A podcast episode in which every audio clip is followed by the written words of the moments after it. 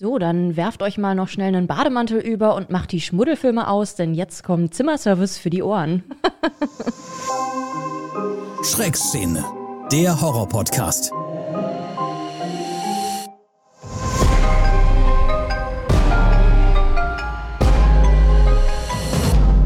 Eine Produktion von Podnews. Willkommen in der Schreckszene und nehmt euch mal am besten gleich einen Zettel und einen Stift. Wir haben nämlich haufenweise Horror-News, Streaming-Tipps und Kinotipps für euch parat.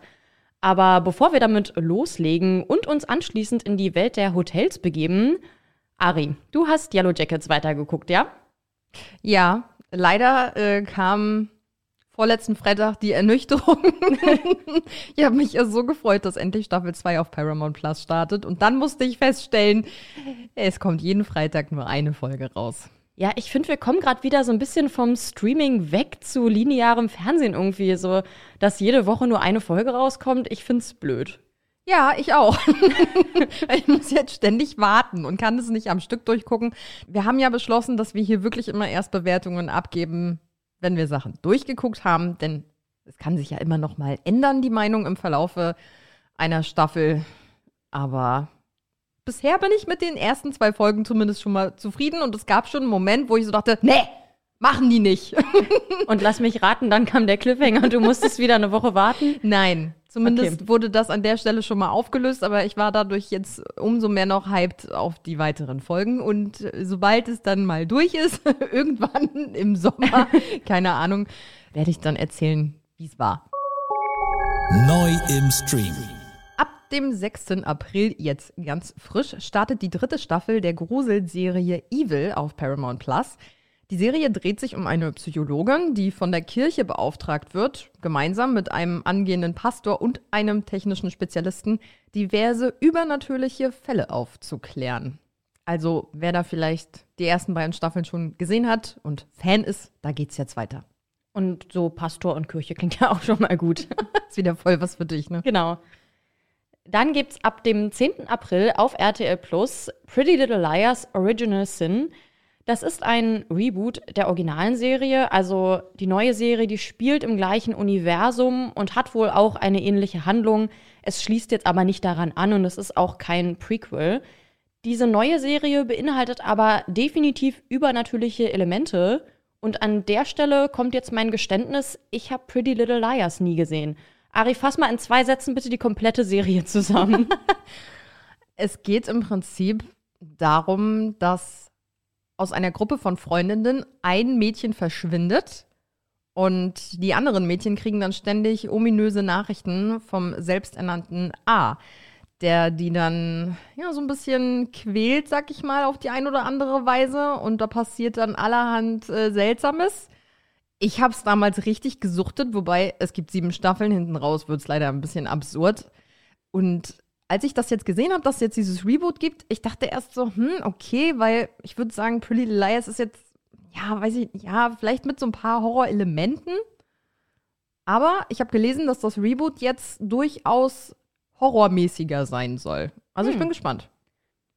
Und dann gibt es jetzt ab dem 12. April auf Amazon Prime zu sehen den Film Hatching, zu Deutsch Schlüpfen. Und der passt auch ganz gut. Es geht nämlich um ein zwölfjähriges Mädchen, das im Wald einen verwundeten Vogel findet und dessen Ei mit nach Hause nimmt. Und sie kümmert sich dann ganz liebevoll um das Ei.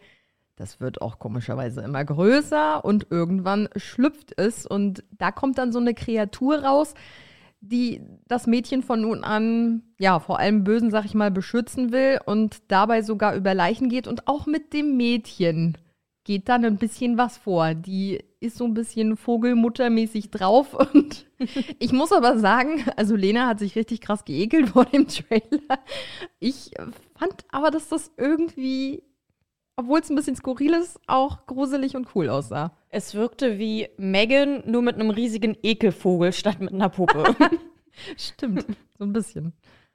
Dann gibt es ab dem 14. April den Film Phenomena auf Netflix.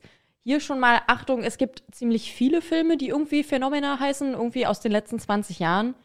Es geht darin um eine Ermittlungsgruppe, die so auf paranormale Phänomene spezialisiert ist Und die haben gerade wohl nicht die beste Auftragslage und dann nehmen sie einen Fall an und der wird dann wohl ziemlich schwierig. Mich hat es jetzt nicht so wahnsinnig doll gecatcht, ehrlich gesagt. Nee, ich fand das sah auch nicht so gut aus. Oh, schade. Schade.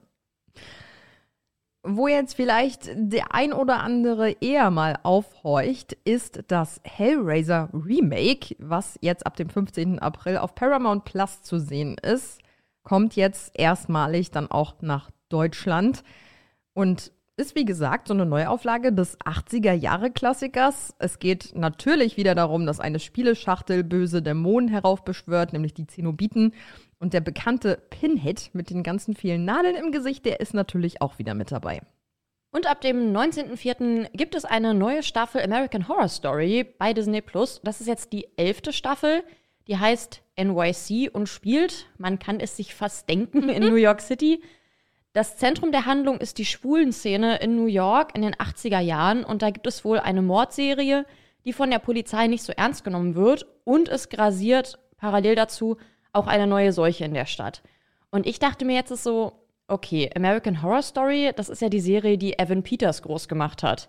Evan Peters hat Jeffrey Dahmer gespielt. Und hier geht es jetzt um die Schwulenszene und um den Serienmörder. Und irgendwie, ich frage mich, ob das eine Anspielung sein soll.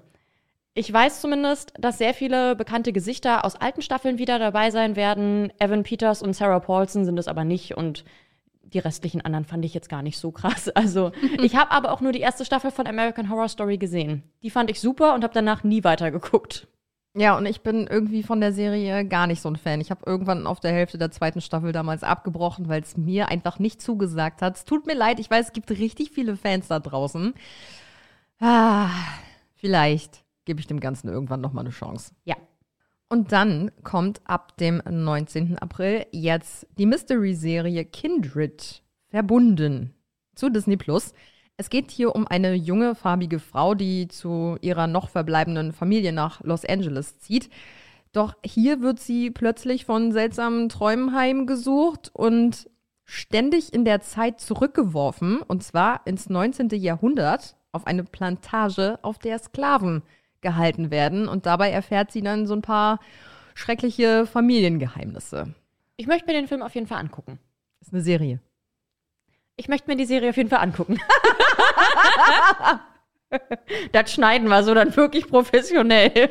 Das wird nicht geschnitten. Ich weiß.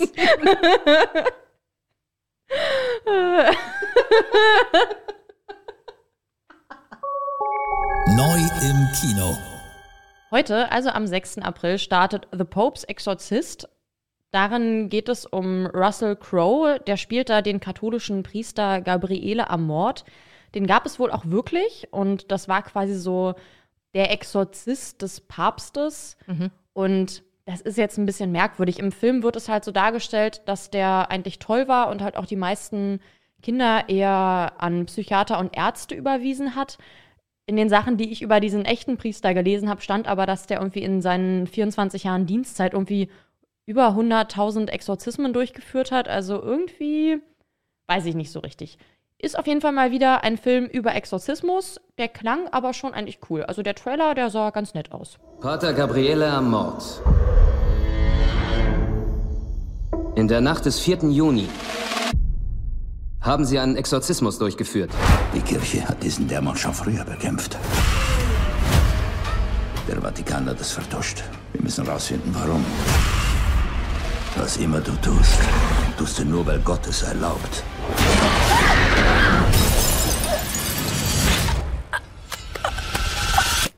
Hat er das erlaubt? Also ich finde auch dafür, dass das ein Exorzismusfilm ist. Und ich sag mal, Russell Crowe ist ja auch dabei. Also ich so schlecht sah das gar nicht aus. Ja. Ja, und dann kommt jetzt endlich die Horrorkomödie Cocaine Bear ins Kino. Und zwar ab dem 13. April. Basiert ja lose auf einer wahren Geschichte, nämlich aus dem Jahre 1985. Da warf damals ein Drogenschmuggler einen Teil seiner Ladung aus dem Flugzeug gefunden, hat das Drogenpaket ein Schwarzbär, ja, der sich dann an dem Kokain mal ausführlich bedient hat. Und im Film jetzt dreht der dann deswegen so ein bisschen frei und geht da auch mal den ein oder anderen Menschen an. Kokain im Wert von mehreren Millionen Dollar fiel heute früh in Knoxville, Tennessee vom Himmel. Hey Henry, zieh dir das rein. Da war irgendwas dran. Ein Milch vielleicht. Nein, nein, nein, friss das nicht, friss das nicht! Warten wir ab, was das für eine Wirkung auf ihn hat. Bär! Verfickte Scheiße, er ist auf Koks! Ein Bär ist auf Koks! Also ich finde, das sieht eigentlich ganz witzig aus. Zumal, wir haben es ja schon festgestellt, Marketing kann der Film mit ja. Zieh's dir rein, wird das Ganze beworben. Und übrigens auch mit der beste Film aller Zeiten. also, der nimmt sich nicht zu ernst, was ich cool finde. Und übrigens nicht nur Bärenkoksen, sondern auch Haie. Im Juli erscheint nämlich in den USA Cocaine Shark. Keine Ahnung, ob der es auch nach Deutschland schafft, der Film. Und es soll auch noch ein Film dieses Jahr kommen über einen Alligator, der auf Crystal Meth ist. Also weiß ich nicht, was mit den Filmemachern gerade ist los das ist. jetzt das neue Ding, dass die Tiere jetzt Drogen nehmen müssen? Weißt du, früher waren die einfach extrem groß oder kamen in einem Tornado an oder so und jetzt sind sie alle auf Drogen. Okay. Wir haben uns ja über die vierte Staffel von You schon unterhalten und ich hab's gehofft und das Ganze wurde auch erfüllt. Die fünfte Staffel von You wurde bestätigt.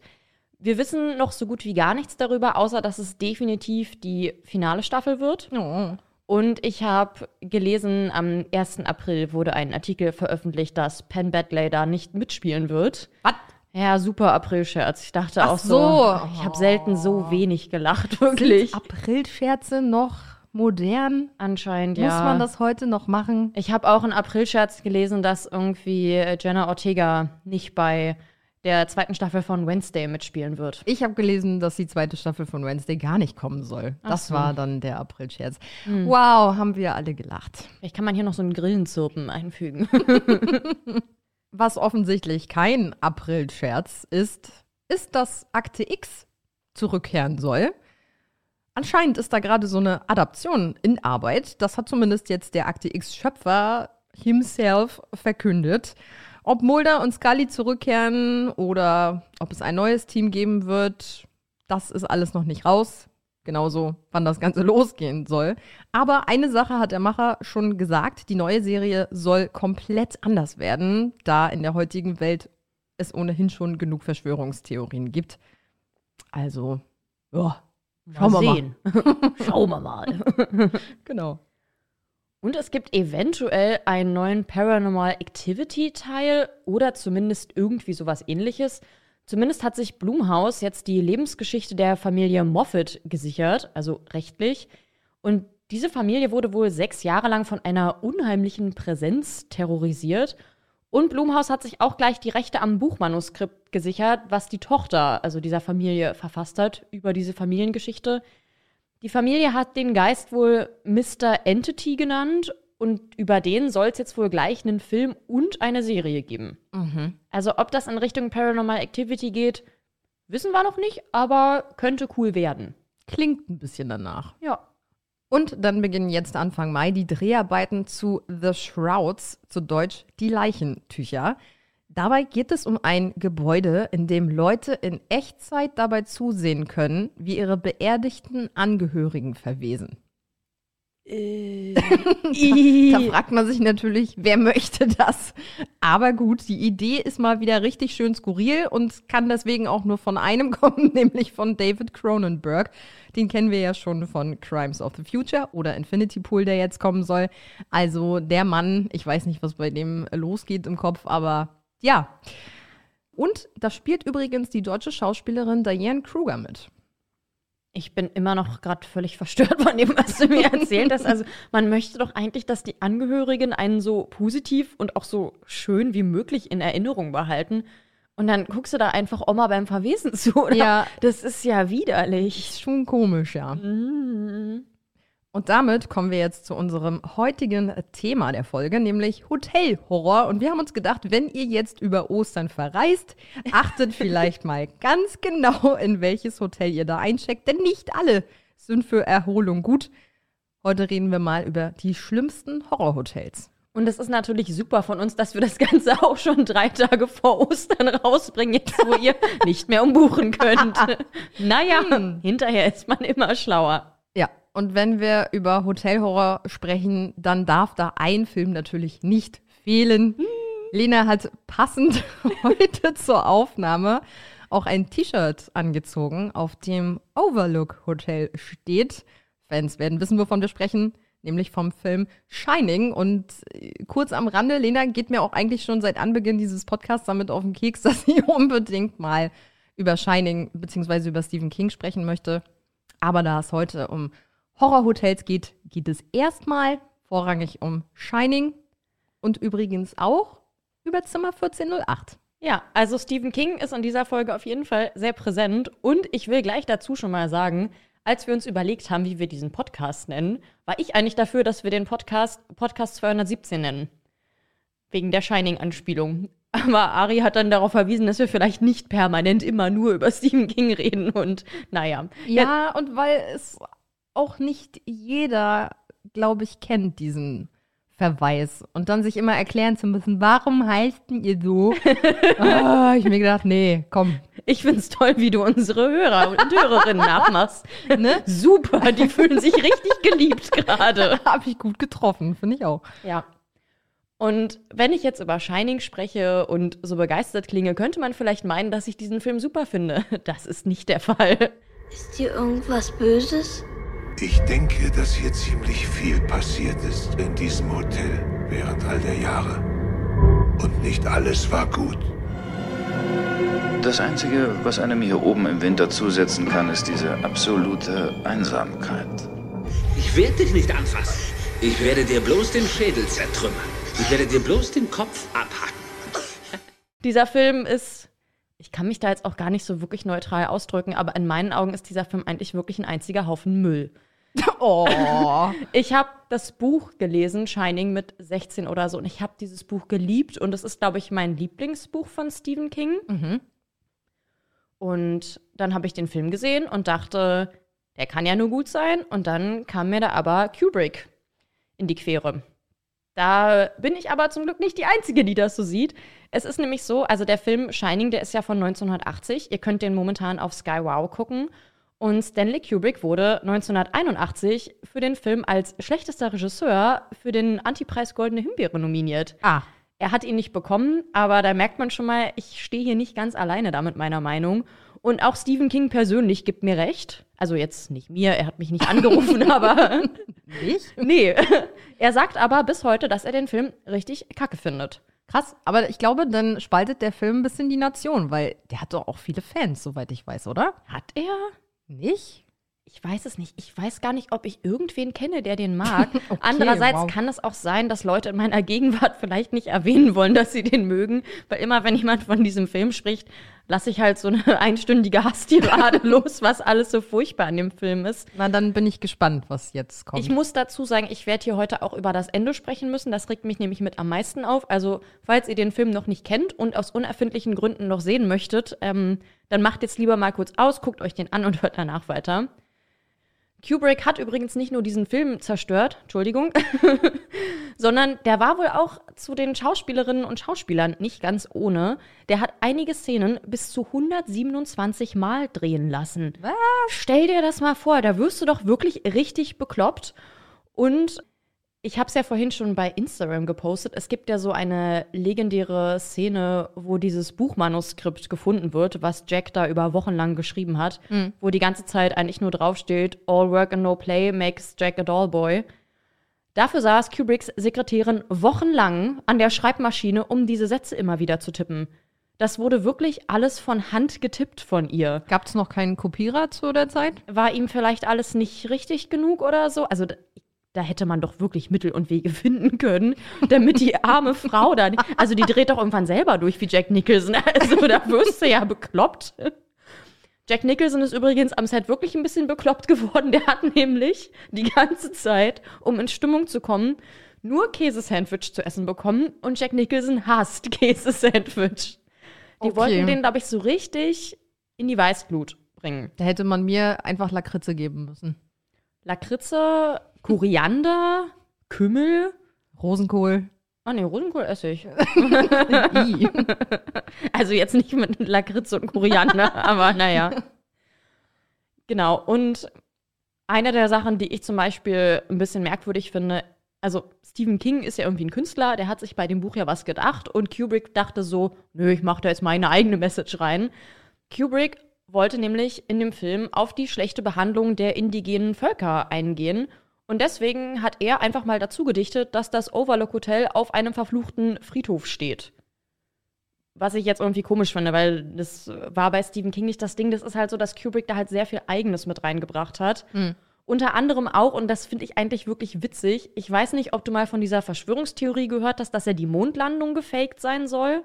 Ja. In dieser Verschwörungstheorie wird immer wieder behauptet, dass Kubrick diese Videos gedreht hat mit der Mondlandung. Mhm. Und dann ist es eigentlich ganz schön geil zu sehen, wie Danny da durch das Hotel rennt mit so einem Apollo 11 Pullover. Und der Teppich, den wir im Overlook Hotel sehen, ist wohl auch diese Startrampe der Apollo 11 von oben. Da muss ich sagen, auch wenn ich den Film nicht so mag, diese Anspielungen finde ich ein bisschen witzig. Und ich mag den Teppich. Genau, ich mag den auch. es gibt jetzt aber auch Leute, die in diesen Anspielungen den Beweis dafür sehen, dass die Mondlandung gefaked ist. Naja. ja. Okay. Verschwörungstheoretiker finden ihren Ja, Weg. Unter sich. Ja.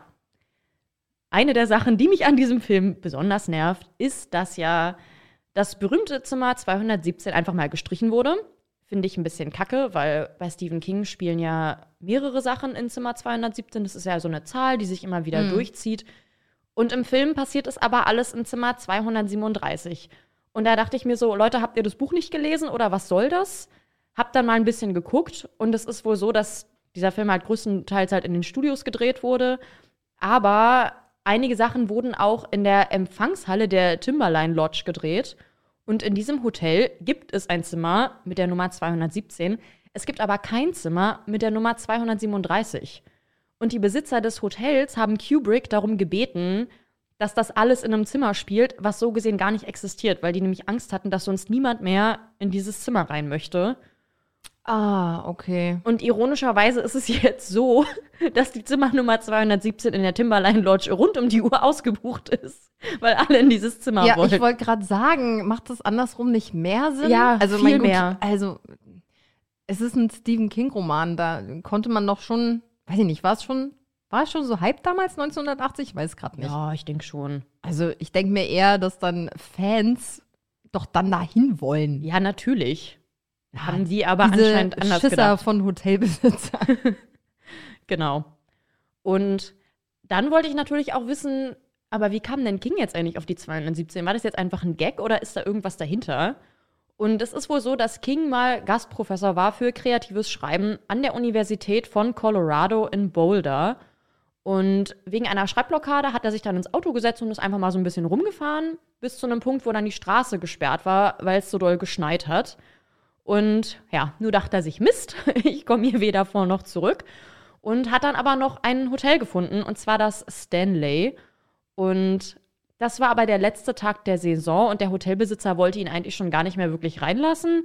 Und King meinte dann so: Ja, sag mal, was soll ich denn jetzt machen? So, hier schneit's, bitte gib mir mal ein Zimmer. Und dann hat King die Zimmernummer 217 bekommen. Hm. Und das ist da halt auch so die Fancy Suite quasi. Und als er da war, kam er auf die Idee, wie es wohl wäre, in dieser Nicht-Saison quasi in so einem Hotel eingesperrt zu sein. Hm. Und dann sind Sachen in diesem Zimmer passiert. Und Stephen King hat bis heute nie darüber gesprochen, was in jener Nacht passiert ist. Da habe ich direkt mal eine Frage. Ja. Als ich den Film jetzt nochmal geguckt habe, habe ich mir selbst die Frage gestellt, könnte ich fünf Monate lang mit meinem Mann und meinem Kind in einem verlassenen Hotel irgendwo in den Bergen leben? Könntest du das? Ich könnte es auf gar keinen Fall, komme ich aber auch gleich noch drauf zurück. Ich habe da nämlich auch noch mal meine ganz eigene Theorie zu der Story. Okay.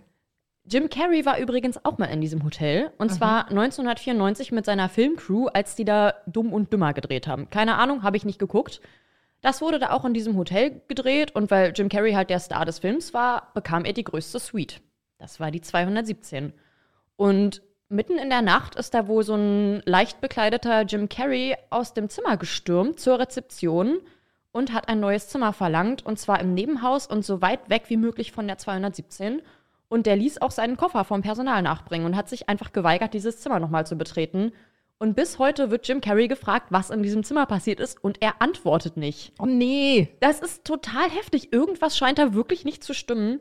Und es gibt aber auch andere Gäste, die in diesem Hotel Stanley waren, die da auch merkwürdige Sachen berichtet haben. Die sagen auch, es spukt nicht nur in der 217. Und ein Mann sagt wohl, und das fand ich ein bisschen witzig, dass er da gepennt hat. Und dann wurde das Bett gemacht, während er drin lag. Und er hat aber niemanden gesehen. Und ich mir auch so dachte, das ist ja mal ein ordentlicher Geist. Ja. Nee, Zimmerservice, ich mache jetzt hier das Bett. Nee, kann ich jetzt keine Rücksicht drauf nehmen. Und da möchte ich jetzt nämlich nochmal auf das zurückkommen, was du gerade gesagt hast, dass man ja wahrscheinlich bekloppt wird, wenn man da fünf Monate lang mit den gleichen zwei Leuten eingesperrt ist. Als ich das Buch gelesen habe, und es wird im Film auch angedeutet, geht ja Jack am Anfang da zu seinem Chef und bewirbt sich auf die Stelle und so. Und dann erzählt ihm ja der Chef von diesem Hausmeister damals, der seine Frau und seine beiden Kinder ermordet hat, Mhm. weil er da wahnsinnig geworden ist. Und man kann das vor allem im Buch natürlich so interpretieren, dass das Hotel irgendwie verflucht ist und dich verrückt macht. Der sagt aber am Anfang auch, dass so ein Budenkoller dich richtig krank machen kann. Mhm. Und da dachte ich mir so, das könnte doch eigentlich auch eine Herleitung sein für alles, was da passiert ist. Im Film kommt es, glaube ich, nicht so richtig rüber. Da wirkt dieses Hotel schon definitiv verflucht, weil ja auch alle drei immer die gleichen Sachen sehen. Aber ich glaube, das war im Buch zum Beispiel nicht so.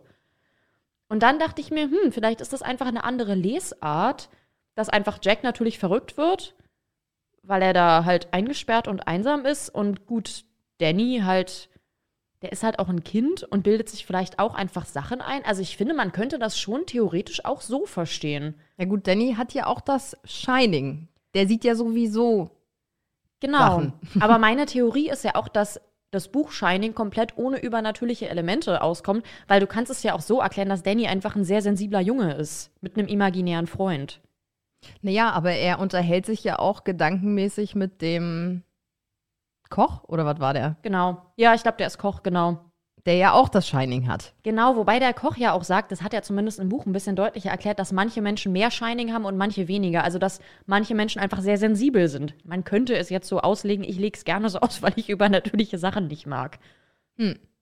Und was ich auch sehr wichtig finde, das Buch hat ja ein geniales Ende. Kennst du das originale Ende von Shining?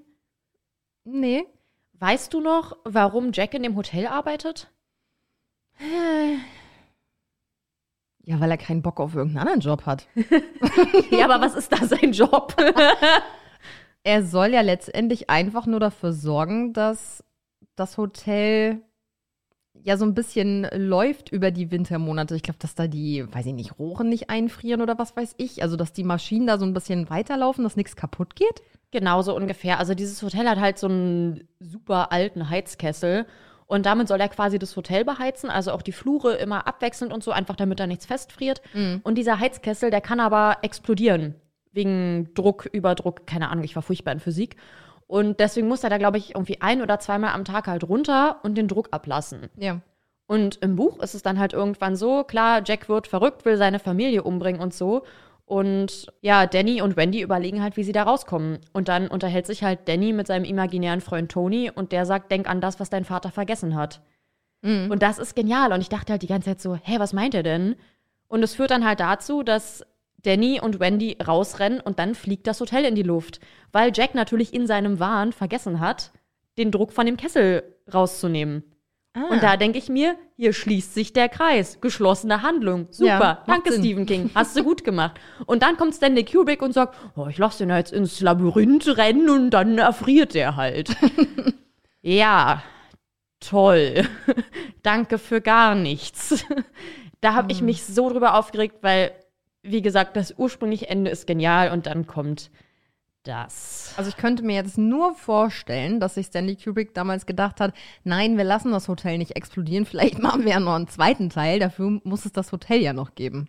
Ja, also was ich halt unter anderem gelesen habe, ist, dass das irgendwelche metaphorischen Andeutungen wären, von wegen, er hat sich da verloren wie in seinem Geist und äh, und da dachte ich mir so, nee, -mm. Oder so eine Explosion wäre einfach zu teuer gewesen für die Produktion. Vielleicht war es das, aber ich sag mal so, es gibt ja auch Gründe, warum Stephen King den Film nicht mag. Und da würde ich mich ihm einfach wirklich echt anschließen. Das hat mich echt genervt, dass das gefehlt hat. Ja, jetzt wo du es sagst, Ja. gehe ich mit.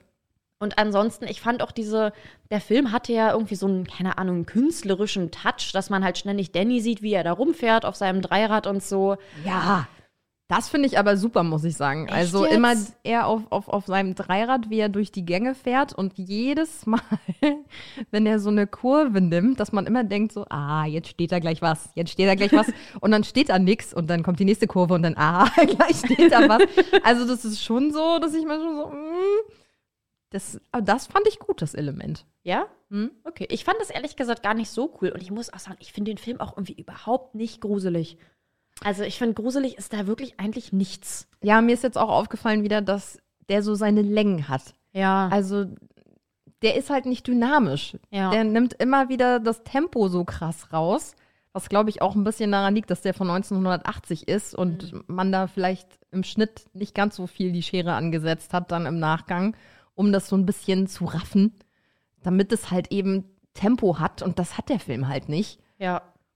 Und das ist das, was mich so dran stört. So insgesamt, ja, ich, ich mag die Idee, ich finde das Hotel super cool. Also an sich mag ich den Film halt schon, aber es gibt halt so ein paar Dinge, die mich stören. Ja, und was ich halt auch schade finde, ist, Stephen King gibt sich immer so viel Mühe, damit die Figuren auszuschmücken. Und das wird in diesem Film alles so kurz gerafft.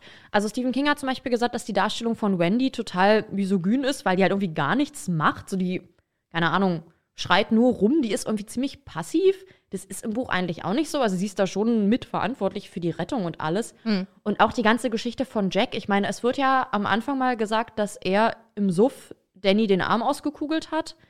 Im Buch ist es aber auch noch so, dass er mal betrunken mit dem Auto nach Hause gefahren ist und dann ist er über irgendwas rübergefahren, hat in den Rückspiegel geguckt und da ein Dreirad gesehen. Und das hat ihm dann nämlich auch quasi den Grund gegeben, mit dem Trinken aufzuhören. Sowas alles passiert im Film halt irgendwie nicht. Da ist es halt so ein bisschen, da wird es nur so ein bisschen abgehandelt von wegen so, ja, Jack hat halt mal getrunken und jetzt tut das nicht mehr. Irgendwie, da hat viel, viel gefehlt. Hintergrundwissen. Ja, genau.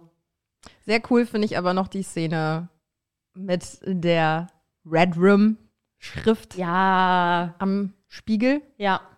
Nee, am das steht Spiegel? nicht am Spiegel. Das steht nicht das, am Spiegel. Also im Buch war das auch so, ich habe ja das Buch auf Deutsch gelesen, da steht da halt immer Drom.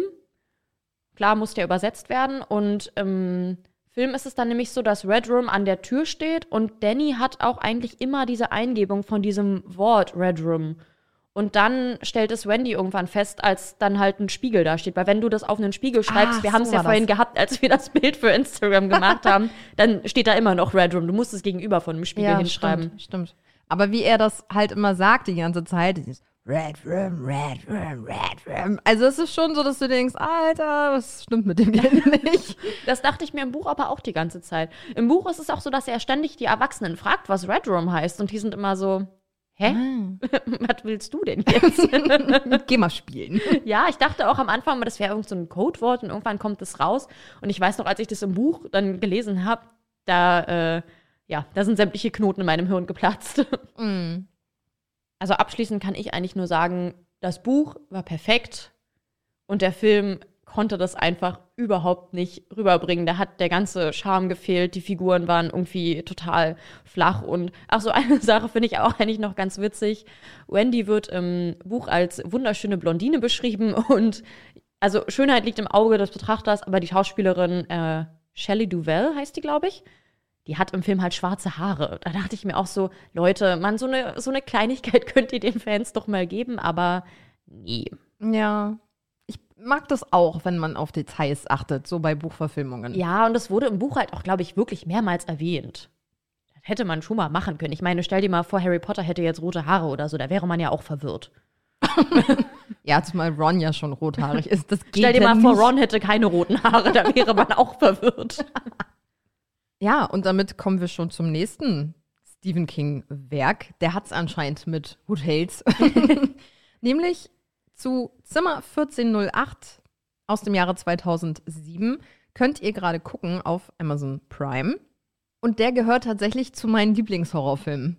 Ja, der ist wirklich super. Ich habe den schon so oft gesehen und jetzt noch mal in Vorbereitung auf die Folge natürlich wieder. Und ja, ich habe gemerkt, dass der Film auch diesmal wieder was mit mir gemacht hat. Ich mag den einfach sehr. basiert auf einer Kurzgeschichte von Stephen King, die ich natürlich in Vorbereitung auf diese Folge auch nochmal gelesen habe. Und die ich explizit nicht lesen durfte. ja, das Witzige ist, dass Stephen King gar nicht vorhatte, diese Geschichte fertig zu schreiben. Das okay. sollte eigentlich nur so eine, so eine Beispielgeschichte sein für einen Kurs, in dem er zeigen wollte, wie sich der erste Entwurf von einer Geschichte zum zweiten Entwurf unterscheidet. Ah.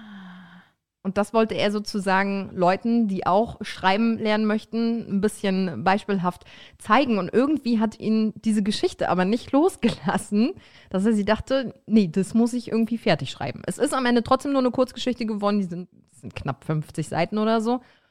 Aber er hat es fertig geschrieben. Jetzt habe ich aber eine Theorie, weil er ist doch, als er auf Shining gekommen ist, war er doch in diesem Stanley Hotel und da war er ja wiederum nur, weil er den Kopf freikriegen wollte und eigentlich war er ja gerade Dozent für kreatives Schreiben. Tja. Vielleicht hängt das alles miteinander zusammen. Das könnte sein. Also die Idee, sagt er, hatte er durch so eine Nachrichtenstory über die gruseligsten Hotels in der Welt. Und so kam er eben drauf, denn in Zimmer 1408 geht es ja um Mike Enslin. Mike Enslin ist Autor und hat so eine Reihe, die zehn gruseligsten Spukhäuser, die zehn gruseligsten Friedhöfe und arbeitet eben in dem Film gerade an seinem neuesten Werk, die zehn gruseligsten Hotels und besucht dafür eben ja Hotelanlagen, die angeblich irgendwas äh, Spukiges innehaben und erhält dann plötzlich eine Postkarte, auf der steht betreten Sie nicht das Zimmer 1408. Ja, und was passiert natürlich, wenn man einer Person sagt, das machst du nicht? Dann ist die vernünftig und geht da nicht hin.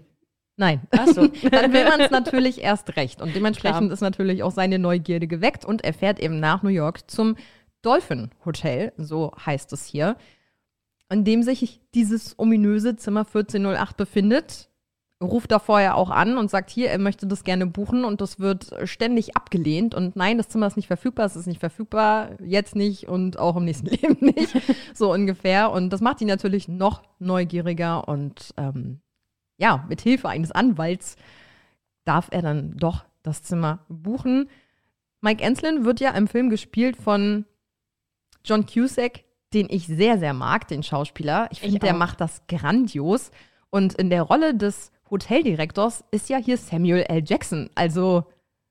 Da stimmt einfach alles. Ja, das ist schon eine coole Kombo, muss man sagen. Witzigerweise war ursprünglich Keanu Reeves vorgesehen für die Rolle des Mike Enslin. Ich glaube, der hätte das auch ganz gut gemacht, könnte ich mir vorstellen. Ja, aber ich liebe John Cusack und ich will da nur ihn sehen. okay, mach mir ein Kind. nee. Gerald Olin, Manager des Dolphin. Ich hätte gerne den Schlüssel von Zimmer 1408. In den 95 Jahren, in denen dieses Hotel besteht, gab es 56 Todesfälle in 1408. Hotelzimmer sind von Natur aus unheimlich. Es hat wirklich was Bedrohliches. Keiner hat dort länger als eine Stunde überlebt. Sie müssen sich schon mehr anstrengen, Olin. Heilige Aufwachen! Reiß dich zusammen. Daddy? Hast du mich nicht mehr lieb? Tatsächlich ist die Kurzgeschichte, und das hat mich jetzt echt ein bisschen überrascht, nicht ganz so ausführlich, was die Hintergrundgeschichte von Mike Anselin angeht. Da war ich jetzt ein bisschen enttäuscht, muss ich sagen. Finde ich dann aber cool, dass sie es im Film so aufgebaut haben.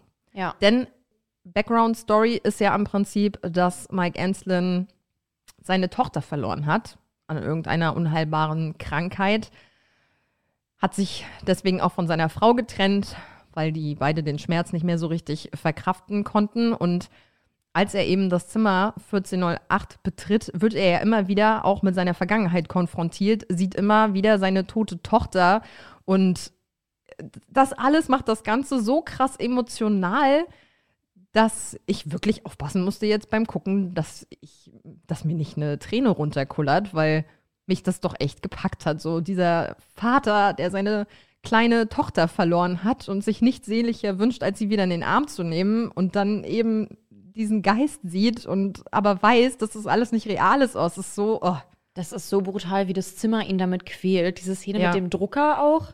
Da musste ich zwischendurch mal kurz ausmachen, weil ich jetzt auch nicht wusste, wa was kommt jetzt aus dem Drucker. Ja.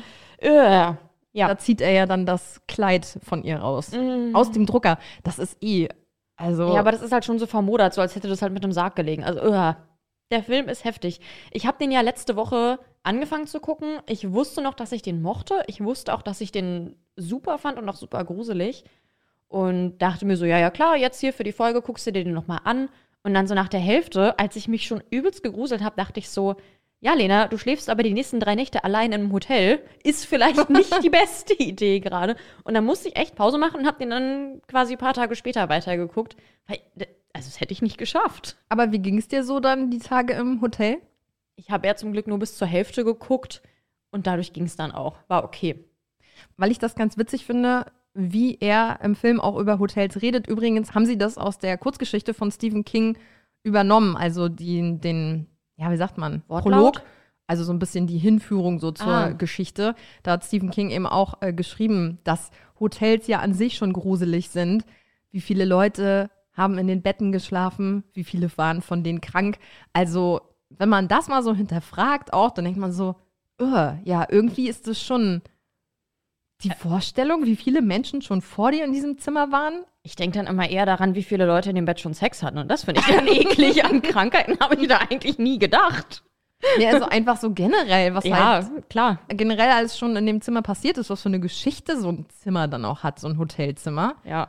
Ich muss aber auch sagen, als ich jetzt im Hotel war, ich habe auch vorher angekündigt, Leute, wenn ich Zimmer 1408 oder 217 kriege, dann tauschen wir hier. Aber das werde ich nicht machen. Werde ich auch, glaube ich, wirklich gar nicht mehr machen. Ja, vielleicht rechnest du zukünftig einfach auch immer die Quersumme deines Hotelzimmers aus, denn ist dir das schon mal aufgefallen, wie die Quersumme ist? Ist mir aufgefallen, als du es mir neulich erzählt hast. Ach, habe ich schon erzählt? Ja, Ach, hast du mir erzählt. Ich glaube, das ist auch, ist das Zimmer nicht auch im 13. Stock? Ja, das ist ja auch hier das Witzige. Also, ne, 1408 hat ja die Quersumme 13. In dem Hotel, das gibt's ja, ist ja ganz oft so, weil Leute ja Angst haben vor dieser Unglückszahl 13, Ja. dass Hotels ganz oft keinen 13. Stock haben, sondern das wird einfach übersprungen. Da kommt dann nach dem 12. der 14. Aber einfach faktisch gesehen ist der 14. ja der 13. Stock. Dementsprechend befindet sich das Zimmer 1408 auch im 13. Stock. Und übrigens, das Hotel liegt im Film in der 2254 Lexington Street in New York City. Und was ist die Quersumme von 2254? Ich will gerade nicht rechnen, aber ist es 13? Ja. Vier. Übrigens wird im Film gesagt, dass einer der ersten Opfer in dem Raum Grady hieß. Mhm. Klingelt da bei dir was? Grady. äh, Nee, gar nicht. Grady war ja der vorherige Hausmeister in Shining. Delbert Grady. Also da gibt es einen kleinen Shining-Verweis. Ist wieder was für dich. Ja. Freue ich mich. Ich freue mich eh immer über Shining-Verweise. Die gibt es ja auch nicht nur bei Stephen King, die gibt es ja wirklich überall. Habe ich neulich sogar bei Desperate Housewives gesehen. Wow. Also tatsächlich gibt es noch einen Hinweis auf Shining, nämlich als Mike das Zimmer betritt und er in seinen kleinen Mini-Rekorder spricht, womit er dann immer so seine Gedanken quasi aufnimmt, versucht er ja das Ganze da so ein bisschen runterzuspielen und beschreibt dann erstmal das Zimmer und sagt dann aber, ja, wo sind die Flüsse aus Blut? Zeig sie mir, so ungefähr. Und das ist ja auch eine ganz berühmte Szene aus Shining. Stimmt, habe ich tatsächlich komplett überhört. Hm. Oh, schade.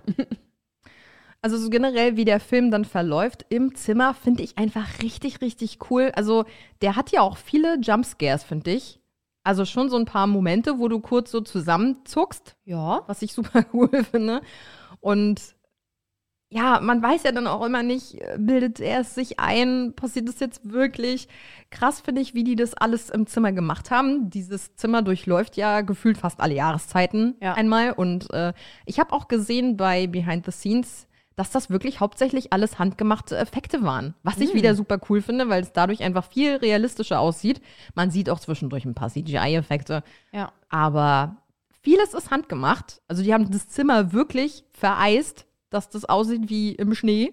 Der Film ist auch an sich, finde ich, super gealtert. Also ich Ja. hatte jetzt gar Ah, nicht ja. das Gefühl, dass der auf irgendeine Art und Weise alt ist, der Film. Ja, auch durch die handgemachten Ja. Effekte eben. Und auch, dass das Zimmer unter Wasser steht. Das ist übrigens eine meiner Lieblingsszenen im Film, als er mit, äh, womit, womit schlägt er dann noch mal gegen? Sieht aus wie ein Baseballschläger. Ich weiß es gerade gar nicht. Hm. Haut er ja volle Kanne gegen dieses Gemälde mit dem Schiff auf See und da einfach diese Welle rausbricht aus diesem Gemälde an der Wand und Ja. das Zimmer komplett unter Wasser setzt. Alles handgemacht. Es gibt ja, um jetzt mal zum Ende zu kommen, zwei Versionen, wie der Film endet. Und. Hä? Echt? Ja. Wieso, wieso, hä? Ach, wusstest du das gar nicht? Nee. Also Ach, ich habe jetzt eine Version gesehen. Mhm. Ich weiß auch ja, welche du gesehen hast, weil wir haben ja die auf Prime geguckt. Genau. Es gibt noch ein anderes alternatives Ende. Ich bin begeistert. Ja, dann muss ich dir das nachher gleich mal zeigen. Und ich kann gar nicht so richtig sagen, welches Ende ich cooler finde. Ich will jetzt hier nicht spoilern, deswegen reden wir nicht drüber. Mann. Aber ich, ja, ich mag eigentlich beide. Ich finde, beide haben was für sich. Was ich dich aber noch fragen wollte, ist, ähm, welche ja, Frage bei mir noch mal am Ende auch so ein bisschen über meinem Kopf schwebte, ist, was glaubst du, wer die Postkarte geschickt hat? Das habe ich mich nämlich auch gefragt. Ich hatte aber das Gefühl, dass er selbst die Postkarte geschickt hat. Und dann habe ich den Film jetzt nochmal geguckt und dachte, nee, das stimmt nicht.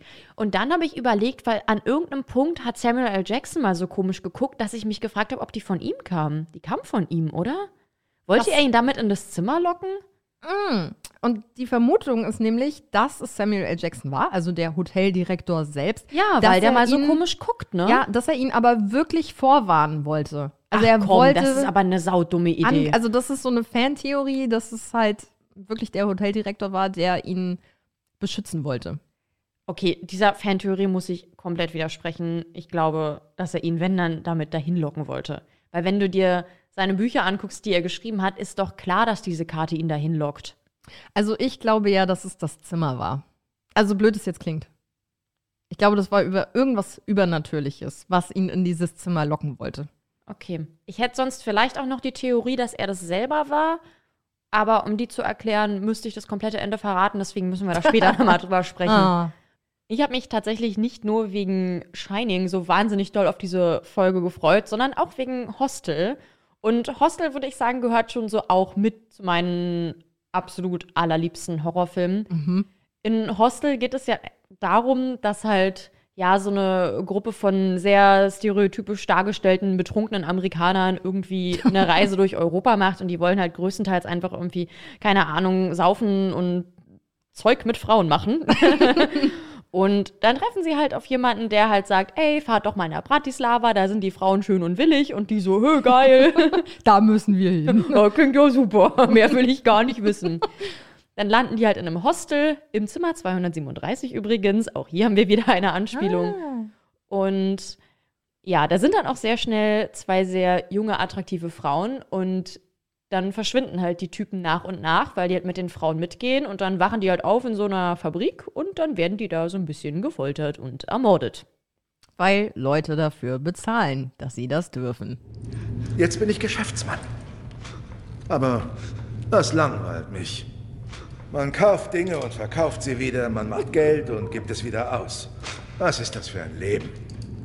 Aber ein Chirurg ist der Herr über das Leben. Er hält es in seinen Händen.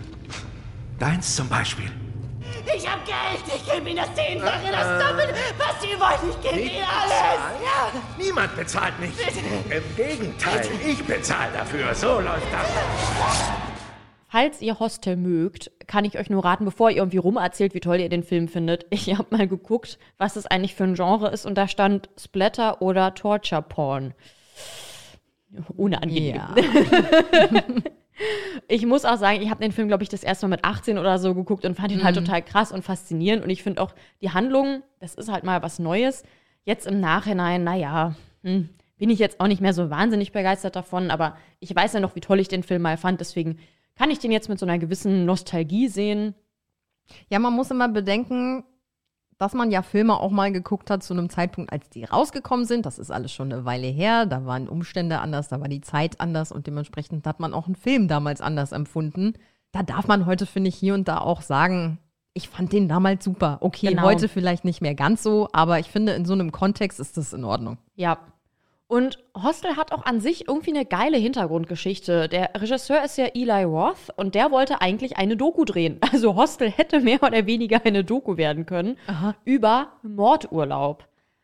Aber er hat dann halt leider, hätte man sich jetzt vielleicht denken können, ziemlich wenig zugängliche Infos gefunden. Das wäre dann halt ziemlich gefährlich gewesen, an so eine Infos ranzukommen. Der hätte Mhm. dann halt mit ein paar zwielichtigen Leuten reden müssen. Er ist dann aber auf ein Hotel in Thailand gestoßen, in dem man wohl für umgerechnet 10.000 Dollar Menschen foltern und töten kann. Deswegen wird im Trailer von Hostel auch gesagt, dass der Film von einer wahren Begebenheit inspiriert ist. Und er hat dieses Hotel dann wohl Tarantino gezeigt, der ja einer der Produzenten des Films ist. Und die waren dann beide ziemlich begeistert und haben darauf dann quasi diese Idee sich ausgedacht. Im Nachhinein sagen jetzt aber beide, dass sie sich natürlich nicht sicher sind, ob diese Website überhaupt echt ist. Ich hoffe mal nicht. Aber Mhm. das klang schon alles ein bisschen gruselig. Das wurde alles in Tschechien gedreht und das Innere dieses Schlachthauses wurde in einer echten Nervenheilanstalt in Prag gedreht. Geil. Die, ja, äh, die wurde 1910 gegründet und zu dem Zeitpunkt des Drehs war die auch schon 50 Jahre geschlossen. Und die haben aber in dem Teil des Hauses gedreht, wo die ganz besonders gruseligen Patienten untergebracht wurden. Und Eli Roth hatte da selber so viel Angst, dass er ein Streichquartett arrangiert hat, was da die ganze Zeit über so klassische Musik gespielt hat, damit er keine Angst hat. Das finde ich halt. Und dieser Mann hat einfach Hostel gemacht. Also das ist Wow. halt so krass. Nicht so witzig fanden das die Slowakei und Tschechien. Da wird der Film richtig heftig kritisiert, was ich sehr gut verstehen kann. Ja. Weil beide Länder hier wirklich komplett hinterwäldlerisch dargestellt werden. Also einfach wie die Straßen aussehen, dann diese heruntergekommenen Fabriken, dann irgendwelche Kinderbanden, die für Kaugummi töten würden. Und natürlich dann auch Menschen, die fürs Morden Geld bezahlen. Das darf man ja auch nicht vergessen. Ja, ich Also- glaube, der Tourismus boomt jetzt nicht so durch den Genau, Film. ja, kann ich total verstehen, dass man das dann nicht machen wollte. Was ich geil fand, wir haben uns doch mal über diese eine Szene unterhalten. Da meintest du mal, dass es für dich die schlimmste Szene ist. Du weißt schon hier, Josh Es gibt, und äh, Achillesfersen? Ja, die, also das war auch richtig krass, als ich den jetzt nochmal geguckt habe. Es sind auch wieder genau diese beiden Szenen. Ich glaube, ich habe den Film wirklich vor diesem Podcast nur ein einziges Mal gesehen. Aber diese zwei Szenen, die mit den Achillesfersen und die mit dem Auge, sind mir sehr präsent in meinem Kopf geblieben. Ich habe es auch dieses Mal wieder geschafft, die Szene mit dem Auge komplett zu gucken. Weil ich die tatsächlich nicht so schlimm finde. Ich finde gar nicht mal, dass die so wahnsinnig echt aussieht. Nee. Ich habe ja übelst viele Sachen gesehen, von wegen, die saßen irgendwie 20 Stunden am Make-up oder so und das sah ja so wahnsinnig echt aus. Finde ich ehrlich gesagt nicht. Nee, aber ein bisschen eklig sieht trotzdem Das aus. stimmt. Die Szene mit den Achillesfersen ist ein bisschen widerlich und Ja. die ist auch wirklich ziemlich echt, weil der Schauspieler hat, als er aufgestanden ist, aus Versehen den Stuhl mit hochgerissen und den sich auf den Zeh fallen lassen und dabei hätte das fast seinen Zeh gespalten. Ah. Der Schrei war wirklich echt. Ja, fand ich total krass. Und was ich irgendwie süß finde, wobei das Wort süß irgendwie merkwürdig ist bei so einem Film, ist, dass unter anderem Eli Roth dafür gesorgt hat, dass so ziemlich jedes Crewmitglied irgendwo im Film zu sehen ist. Vielleicht irgendwie mal im Hintergrund oder in einer kleinen Rolle. Zum Beispiel Tarantino spielt den wütenden Deutschen, der aus dem Fenster brüllt, dass die leise sein sollen. Und ich habe herausgefunden, dass unter anderem der Produktionsbuchhalter in einem Poster im Hintergrund zu sehen ist. Und da spielt er in einer fiktiven Rockband. Und das finde ich halt so geil, dass wirklich jeder Mensch, inklusive Produktionsbuchhalter, irgendwo mal in diesem Film zu Ach, sehen ist. cool. Das ist wirklich geil. Diese ganzen Leute können sich bis heute diesen Film ansehen und sagen, guck mal, und da bin ich. Ja. Und natürlich eine der ja, coolsten und auch fiesesten Rollen in dem Film ist ja Natalia. Findest du die eigentlich hübsch, jetzt wo du den Film nochmal gesehen hast? Ja, schlecht sehen die jetzt nicht aus. Ich fand das total krass, weil am Anfang habe ich die halt gesehen und dachte halt so, oh, die ist ja mega hübsch und alles. Und dann am Ende irgendwie so, hm, naja. Die haben die Schauspielerin im Laufe des Films immer hässlicher gemacht, um die Entwicklung ihres Charakters darzustellen. Ja. Weil am Anfang ist sie ja einfach, also sie wird ja so dargestellt quasi als die Sexbombe, die halt so die Touristen anlocken soll. Mhm. Und am Ende merkt man ja, gut, die beschafft die halt irgendwelchen Mördern einfach die Opfer, die sie dann töten können. Mhm. Und deswegen wird die halt auch immer hässlicher im Laufe des Films. Das haben die mit Absicht gemacht. Ja, also habe ich auch so wahrgenommen, dass du halt Ja. am Anfang denkst so, boah, heiße Braut und irgendwann denkst du so, boah, die macht auch alles für Geld. und ich meine jetzt nicht das, was ihr denkt. Dass man im Film die ganze Zeit Pulp Fiction sieht, wie die Leute das im Hostel gucken, das ist natürlich kein Zufall, wenn Tarantino den Film produziert. Mhm. Das hat seine Gründe. Und für jeden, der sich so ein bisschen wundert, was da am Ende eigentlich mit dem Bahnhof los ist, das Ganze soll den Wiener Hauptbahnhof darstellen, wurde aber zwischenzeitlich auch am Prager Hauptbahnhof gedreht und deswegen switchen da halt auch einfach mal die Sprachen auf den Schildern. Das ist Ah, total merkwürdig. Und auch Hostel hat ein alternatives Ende. Wusstest du das? Nee. Ich werde jetzt auf das Ende auch nicht super genau eingehen. Es ist halt auf jeden Fall so, dass einer am Ende fliehen kann und der trifft dann noch mal einen von den Bösen. Und das alternative Ende ist, dass er dessen Tochter kidnappt und man sieht in der Schlusssequenz nur noch, wie er neben ihr im Zug sitzt und ihr die Hand vor den Mund hält und man merkt halt, dass der dem Typen jetzt halt die Tochter weggenommen hat. Mhm. Und bei Testvorführungen kam das aber gar nicht so gut an, weil die Leute das nicht brutal genug fanden. Die meinten, nö, das gibt ihnen keine Genugtuung, das äh, reicht so nicht. Kindesentführung ist hier nicht genug. Okay. Ja. Deswegen hat man sich dann für ein anderes Ende entschieden. Könnt ihr euch ja mal angucken. Ja, also ich ähm, habe den ja teilweise im Zug geguckt, immer auf dem Weg ins Büro. Ne? Man muss ja jede Minute ausnutzen. Ich hoffe jetzt einfach mal, dass keine Kinder neben dir saßen. Ja, also es war hier und da doch schon ähm, so, dass ich das Handy ein bisschen weggedreht habe, weil gerade am Anfang gibt es doch sehr schlüpfrige Szenen und sehr viel Möpse zu sehen. Und ich mir dachte immer im Zug, oh Gott, wenn jetzt hier irgendeiner auf meinen Bildschirm luschern kann, der denkt, ich gucke mir morgens um acht im Zug schon Porno an.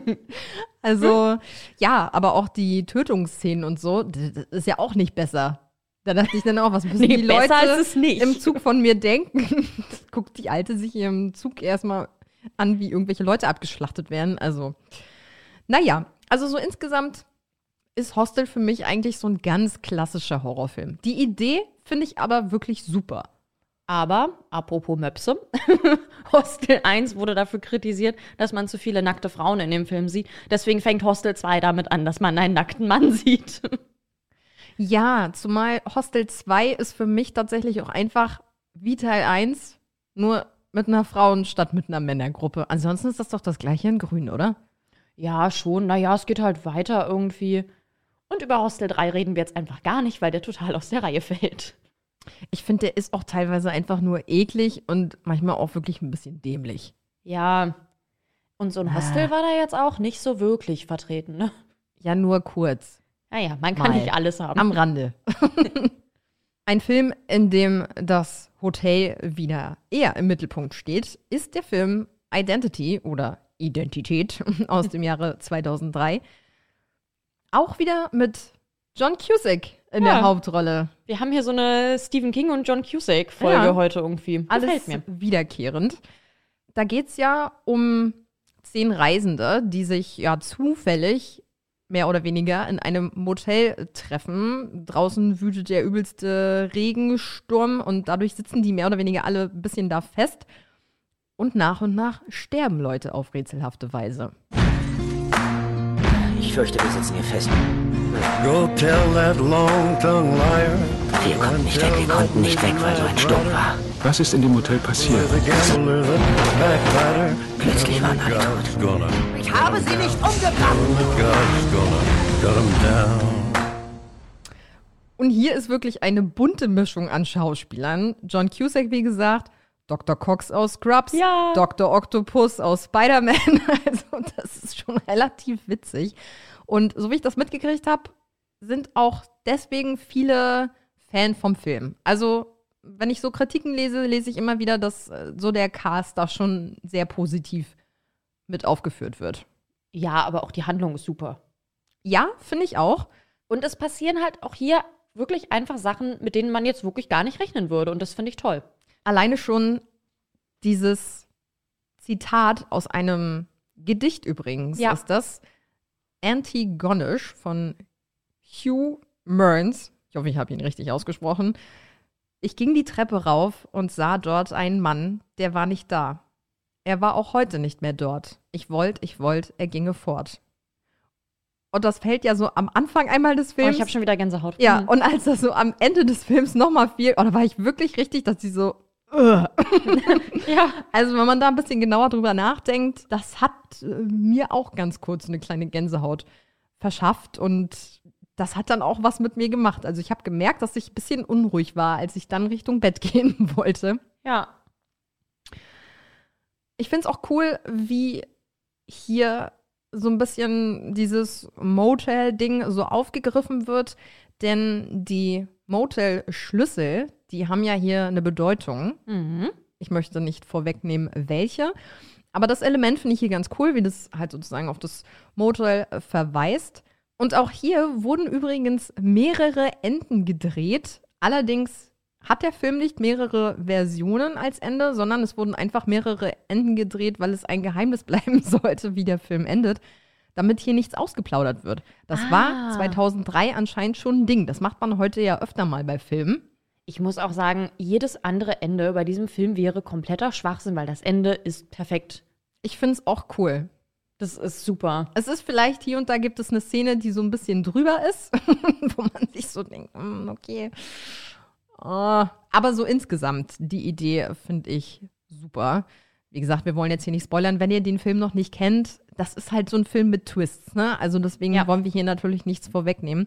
Ganz witzig fand ich, ich habe bei der Recherche gefunden, dass es einen Dummy gab von einer Person, einer toten Person, die im Film sozusagen stirbt. Und der Regisseur fand das so cool, dass er gesagt hat, wenn das hier alles vorbei ist, den Dummy hier von der toten Person, die ja sehr echt aussieht, das hätte ich gerne. Und hat sich das halt in seinen Schrank, in sein Büro gestellt, so als Souvenir. Was? Und es kam, wie es kommen musste, als die äh, Reinigungskraft da eines Nein. Tages mal durchgewischt hat und den Schrank geöffnet hat, hat die sich halt so krass erschrocken, äh, dass der Dummy dann entfernt wurde. Also, jetzt mal ganz ehrlich, wer kommt denn auf so eine Scheißidee? Oh, ich stelle mir hier eine Leiche ins weißt du, Zimmer. andere Leute sammeln Briefmarken. Dieser Mensch sammelt Dummies von Leichen. Schön. Natürlich gibt es noch mehr Filme, die Hotelhorror behandeln. Wir haben uns jetzt aber, damit die Folge hier nicht aus allen Nähten platzt, auf diese vier festgelegt, einfach weil das unsere vier Favoriten waren. Es gibt natürlich noch deutlich mehr Filme. Und wir haben uns gedacht, auf Psycho Ja. können wir jetzt in der Folge nicht eingehen. Das würde hier sonst einfach viel zu lang werden.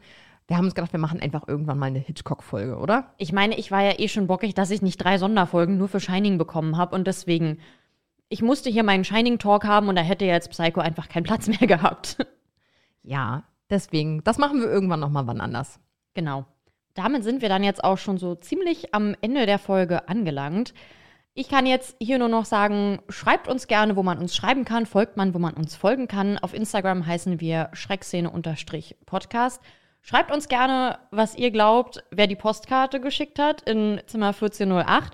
Schickt uns gerne Postkarten aus euren Hotels, Oh ja, das ist nett. falls ihr jetzt noch schlafen könnt. Und ansonsten kann ich nur noch sagen, hier kommt jetzt Ari mit der Zweisatz-Horrorgeschichte. Ich komme nach einem langen Arbeitstag müde nach Hause und will nur noch schlafen. Im dunklen Zimmer habe ich den Lichtschalter endlich gefunden, aber eine andere Hand ist bereits drauf. okay, die ist eklig. Okay. Ich sehe einen Mann, den es nicht gibt. Puh, okay. In diesem Sinne. Schöne Ferien. Schöne Ostern und bis in zwei Wochen. Tschüss.